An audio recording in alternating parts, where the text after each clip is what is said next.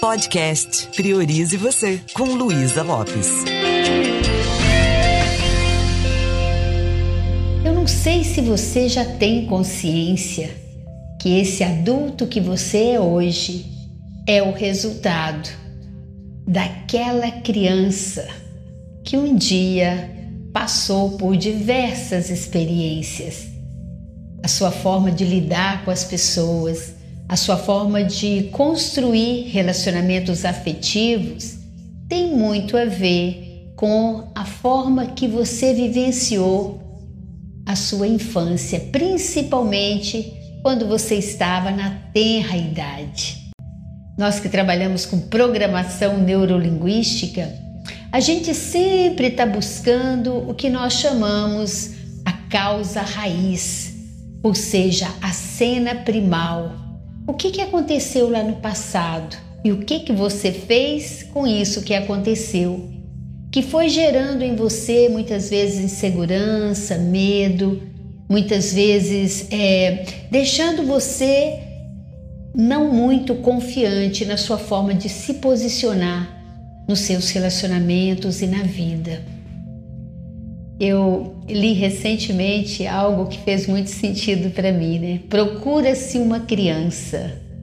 Uma criança que era leve, que era feliz, uma criança que se divertia com as coisas simples da vida, uma criança que brincava horas com tampinhas de garrafa, que gostava de olhar as nuvens no céu, uma criança que ria, que pulava, que brincava. é mais ou menos assim. E essa criança é a nossa criança interior. Muitas vezes nós vamos nos enrijecendo tanto e criando uma couraça onde essa criança tem pouco espaço na nossa vida. E um trabalho de autoconhecimento nos ajuda a abrir espaço para essa nossa essência que é leve, que é amorosa, que é criativa e que é feliz. Só que muitas vezes as pessoas passam pela vida sem entrar em contato com essa essência. Existe uma diferença entre a aparência, aquilo que está aparente, que é aquele seu eu que foi adaptado e que tem muitos registros e marcas, eu poderíamos chamar de eu inferior, e aquele seu eu superior, aquele seu eu que habita nele a sua fonte divina, a sua fonte inesgotável de amor. Existem três tipos de apegos, segundo especialistas, que nós desenvolvemos na nossa infância. Um apego é o, aquele apego evitativo aquele apego que a pessoa desde pequenininha ela aprende que ela precisa evitar conflitos, ela precisa evitar falar, ela precisa evitar para poder se proteger. E ela começa a evitar inclusive as suas próprias emoções. Existe o apego ansioso. É aquela criança que às vezes ela precisa é, criar toda um, uma, uma ginástica para falar: eu estou aqui, eu existo e existe o apego seguro. Eu quero falar um pouquinho sobre esses tipos de apego e como que saber disso pode nos ajudar a nos posicionar melhor na vida. Eu já falei isso algumas vezes. Nós começamos a receber as programações dos nossos pais desde a vida uterina. Você falou, pai? Sim, pai. O pai também na forma que relaciona com a mãe, ele pode deixar registros. No nosso DNA emocional, nós trazemos muitos imprints, nós trazemos muitas memórias emocionais que vivemos na vida uterina. Então, se essa criança, ela quando chega, ela tem todo o espaço para ser quem ela é, nos primeiros dias, meses de vida, tudo é lindo, não é verdade? Tudo que a criança faz parece que é aplaudido, é celebrado. Os pequenos momentos que ela começa a engatinhar, sentar, dar os primeiros passos, tudo isso é celebrado. E a criança vai dando um ok para ela, ok, eu posso existir. Mas com a melhor das intenções, na forma que essa criança é educada, ela pode trazer alguns, algumas crenças que são limitantes, algumas programações que fazem com que ela se sinta muitas vezes inadequada, inapropriada.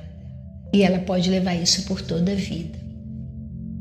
Quando nós falamos do apego evitante, significa a criança que aprendeu na infância que quanto menos fala, melhor, que quanto menos ela se posiciona, melhor. Então ela está num lar onde na maioria das vezes é, ela não não se sente aceita, ela é ignorada. Então é aquela criança onde tem um pai que está em casa, mas não está presente. Ou uma mãe que dá atenção meia boca, tipo, fica brincando aí que a mamãe está ocupada. Então aquela criança que não tem essa conexão amorosa com os pais, ela pode começar a entender que ela não é bem-vinda. Então, ela é criada num ambiente assim, muitas vezes isso se repetindo, ela vai instalando uma crença que ela não pode demonstrar aquilo que sente e ela não é merecedora de amor. O que, que acontece quando isso não é trabalhado? Essa criança cresce e ela não vai se posicionar na vida, ela não vai se expor.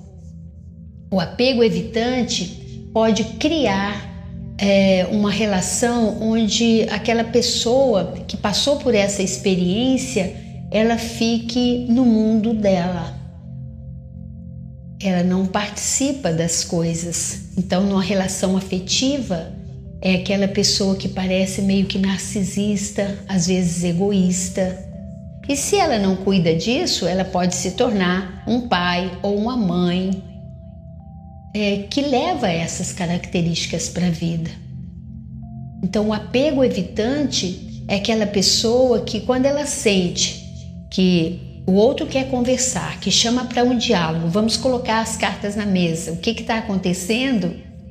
Essa pessoa simplesmente bloqueia, fecha e às vezes ela sai dos relacionamentos, porque ela entende que aprofundar na relação é algo ruim, é algo perigoso. Porque na vida dela, ela sempre foi colocada de lado. Não teve essa essa conexão né? Não foi feito essa ligação onde ela tinha liberdade de se expressar. Às vezes o apego evitante pode acontecer também quando o pai ou a mãe é alcoólatra e a criança vê algumas cenas e aí ela tem medo de se posicionar, ela tem medo de interagir. Então ela fica no mundo dela, tipo eles que se viram, eu, eu não dou conta disso. O ruim que quando isso não é trabalhado, essa pessoa, quando ela se casa e vai construir uma família, todos esses resíduos mal resolvidos vão para aquela relação. Quando a gente vê, por exemplo, eu que trabalho com crianças e adolescentes muito tempo, um adolescente que não consegue falar das suas emoções, um adolescente que às vezes fica muito distraído com outras coisas e quando às vezes uma dinâmica ele é convidado a falar dele, aí ele não se sente confortável. Muitas vezes é um, um, uma dinâmica que ele utiliza para se defender, para se proteger, porque já teve situações no passado onde ele aprendeu que agindo assim ele não incomoda. Algumas pessoas que têm isso muito forte têm dificuldade de manter relacionamentos saudáveis, profundos, verdadeiros, não criam raízes. E dependendo do lar que nós vivemos, nós trazemos esses registros. Quando um, uma pessoa ela desenvolve aquele apego ansioso, é aquela pessoa que viveu no lar onde o pai ou a mãe são muito dramáticos. Às vezes um dia tá alegre demais, no outro dia tá brigando. Então aquele lar onde tem não tem uma um clima saudável, é muito instável. Então a criança ela tem medo de ficar sozinha. Então ela experimenta uma ansiedade muito grande. É quando ela quer é, amor e ela sente que ela tem que também fazer todo um drama para ter esse amor. É quando às vezes ela é educada de um jeito em que é, fica sendo condicionado, ou você faz isso ou mamãe não vai gostar de você. E essa criança ela vai desenvolvendo uma ansiedade de pertencer. Qual é o risco disso? Ela vai crescer e ela pode se apegar numa pessoa que não tem a ver com ela. Só para estar tá com alguém para ela chamar de seu. Imagina o risco disso. Sabe? Então, sabe aquelas pessoas que estão num relacionamento e que às vezes até atraem um agressor porque uma criança que viveu essa experiência, ela pode é, desenvolver essa consciência de vítima, né, de não merecimento. Ela pode ter como modelo de relacionamento um lar conflituoso, um lar onde tem brigas, discórdias, e aí ela vai ter dificuldade também quando ela encontra uma pessoa muito passiva, muito tranquila, que faz tudo por ela é mais fácil, às vezes, ela se adaptar num lar que traz aquela energia que ela aprendeu na infância. Mas isso quando ela não para para se autoconhecer. As ferramentas da PNL nos ajudam não só a identificar quais as programações que estão aí, como a desconstruir as crenças limitantes, como aprender a instalar novas programações para que a vida flua mais facilmente. Eu fico pensando em quanto é importante a gente parar para poder atualizar a nossa mente. Se não é como nós crescemos, nós temos idade, mas o nosso comportamento está verde, está imaturo. Aquela criancinha continua a reinar. É como se nós tivéssemos dois tipos de comportamento. Um comportamento que é consciente, você sabe que está agindo assim, você tem controle dele, está acima do iceberg. E um comportamento onde estão esses registros, esses apegos, esse jeito de funcionar, que nós criamos muitas vezes motivados pelo medo, pela raiva. Só que esses comportamentos nós não temos consciência dele. Você pergunta para uma pessoa o que você quer. Eu quero um lar tranquilo, eu quero um companheiro assim, passivo, amoroso, um parceiro de vida. Eu pergunto o que você está atraindo? Uma pessoa agressiva, uma pessoa que não confia em mim, e eu fico o tempo todo também é, querendo manter essa relação, querendo dominar essa pessoa. O apego ansioso, ele quer ter posse. Então, ou seja, conscientemente a pessoa fala o que quer, mas no emocional dela tem uma criança que invade a cena, como se fosse uma sombra, que tira todo o brilho, toda a essência daquela pessoa. E ela vai levando isso. Agora imagina o risco que essa pessoa corre de não trabalhar essas questões e daqui a pouco ela vira mãe ou vira pai. E aí qual é a versão dela que ela vai entregar para os futuros filhos, para aquela família? Se ela não foi lá na causa raiz, na infância, para tratar essas feridas. Na PNL tem uma ferramenta chamada terapia da linha do tempo, mudança de história pessoal. No practitioning, a gente aprende a desconstruir esses padrões de comportamentos que agridem a nossa essência, que nos adoecem, buscando e tratando a causa raiz. É como se você chegasse para aquela menininha e falasse assim: agora eu tô aqui, eu, adulta, estou aqui para te dar o amor que você não teve, o respeito que você não teve. Eu estou aqui para separar o que foi da infância que você não precisa mais e para colocar um adulto que tira apenas o aprendizado da infância para conduzir sua vida. É bonito, mas não é fácil, porque muitas vezes nós nem temos consciência que existe outro jeito de ser, outro jeito de funcionar. Então, esse apego ansioso é uma criança que cresce com uma carência muito grande. Carência de amor, é uma criança que muitas vezes é invalidada, que muitas vezes é criticada, é humilhada, que muitas vezes ela precisa segurar em algo para sentir que tem valor. E ela atrai muitas vezes relacionamentos que podem ser doentios, patológicos a vítima em busca de um outro agressor. Ela não quer isso, mas às vezes não sabe como mudar isso. É, às vezes eu estou atendendo uma pessoa, eu não sou psicóloga, eu sou pedagoga e trabalho com as ferramentas da PNL quando é algo mais pontual. Então eu atendo uma pessoa que chega para mim, um dia desse eu atendi uma moça muito linda, com 32 anos, e ela estava trazendo um namorado de 30 para eu atender. E no atendimento ela falava: ajuda ele, Luísa. Ele está se envolvendo com drogas, ele não acredita nele, ele é uma pessoa boa, mas. Eu chamei ela no canto e falei assim: vamos tratar de você que está disposta? Porque se ele não quer, nada vai acontecer. Você não vai mudar o outro. Qual é a ferida emocional que tem aí em você que está fazendo você atrair uma pessoa que nesse momento não vai agregar? Você ama essa pessoa e a pessoa às vezes tem dúvida do amor. O que ela está é, é se apegando naquela pessoa.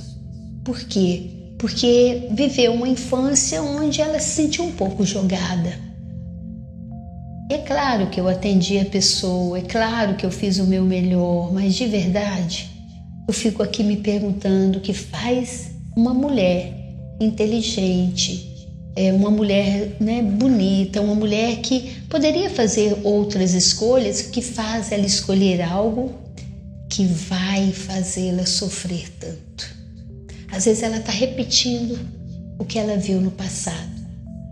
É comum isso. Ela teve um pai que era alcoólatra, de vez em quando ela saía para buscar esse pai nos bares. Agora mudou o vício, mas está buscando alguém que ela aprendeu que amor é isso. Então ela fica experimentando uma ansiedade grande para transformar o outro. E às vezes, às vezes o outro não está no momento de transformar, não está aberto para isso. E a porta da transformação, a maçaneta do lado de dentro. Não adianta eu querer pelo outro. Agora, existe um tipo de apego que é o apego seguro. Esse é um apego que acontece com a maturidade. E também, se esse adulto teve um lar onde pai respeita a mãe, onde ele tem oportunidade de ver cenas né, de, de amor, de respeito, de carinho, onde os filhos têm a vez também para falar, onde os filhos não se sentem sufocados, né? Aqueles os pais que orientam, que inspiram, mas que também colocam limites. É, essa pessoa que viveu num lar funcional, né? Um lar saudável, ela tem uma grande possibilidade de ter um apego seguro. O que é um apego seguro?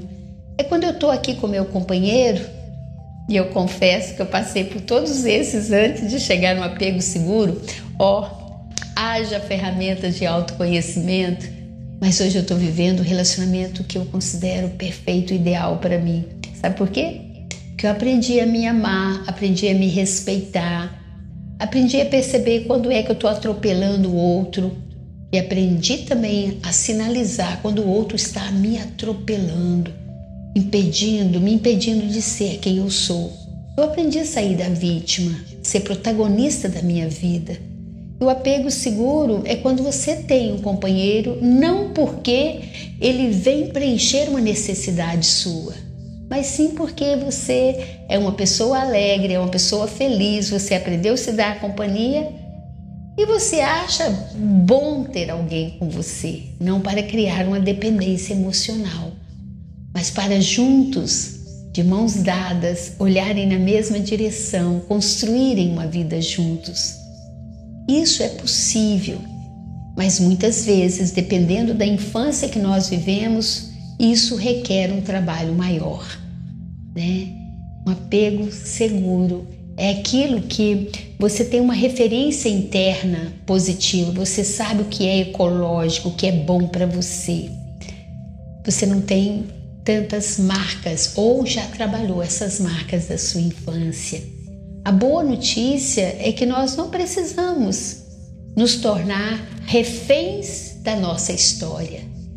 Nós podemos escolher. Eu costumo brincar com meus alunos da F5, atualiza. Atualiza.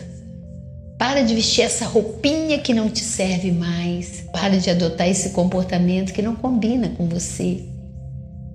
O melhor momento de você estar com alguém é quando você não está fazendo isso para cobrir as suas carências. Eu fiz um vídeo sobre isso recentemente, né? Não espere que o outro venha preencher as carências que você não conseguiu preencher.